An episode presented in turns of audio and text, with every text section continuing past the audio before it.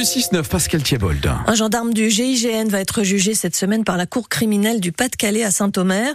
Il est accusé d'avoir tué un homme de 23 ans d'une balle dans la tête lors d'une opération destinée à arrêter les auteurs de cambriolage en série. C'était à Fouquier-les-Lances en septembre 2018. Roman Porcon retraçait ce matin les faits et évoquait l'enjeu de ce procès. La scène est confuse, tout va très vite. On met en danger des militaires, insiste l'avocat de l'accusé, comme pour expliquer ou justifier ce coup de feu que tire le gendarme. La victime est touchée à la nuque. L'avocat de l'accusé espère donc des débats dépassionnés. De son côté, la famille dit chercher la justice plus que la vengeance pour pouvoir enfin faire son deuil. Les habitants de Neuville-sous-Montreuil retrouvent leur pharmacie fermée depuis le 8 novembre.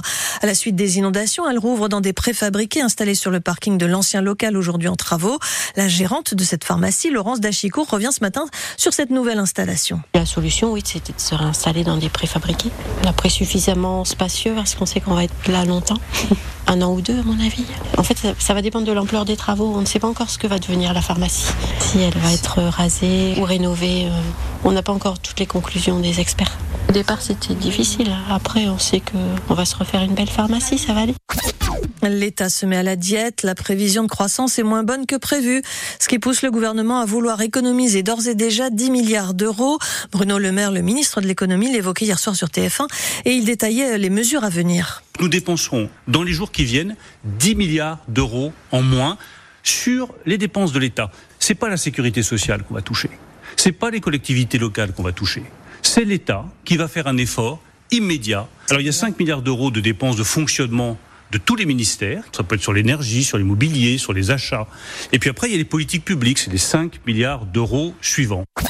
La maison d'arrêt de Valenciennes abrite depuis quelques semaines un atelier de réparation de vélos qui a été inauguré vendredi. 6 des 300 détenus y travaillent 5 jours par semaine pour environ 500 euros par mois. À 7h30, vous avez pu entendre le témoignage d'un de ces détenus volontaires heureux d'apprendre un métier. Avec l'argent de la formation, j'ai réussi à envoyer un mandat, un virement à l'extérieur pour acheter un vélo justement à ma fille. Et avec mon formateur aussi, j'ai vu pour avoir des, un pied euh, de dévoilage, quelques pièces pour euh, se préparer pour la sortie, pour pouvoir justement pour les enfants, mes enfants quand ils ont un problème avec leur vélo.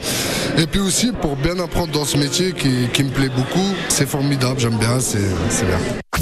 Les footballeurs lançois ont fait match nul hier sur la pelouse de Reims, un partout, match frustrant pour les joueurs. Arbitrage à revoir pour l'entraîneur Franck Hez, furieux de voir qu'un joueur de Reims n'a écopé que d'un carton jaune après un tacle dangereux sur Frankowski. L'arbitre a revu les images pourtant grâce à la VAR, mais n'a pas changé d'avis.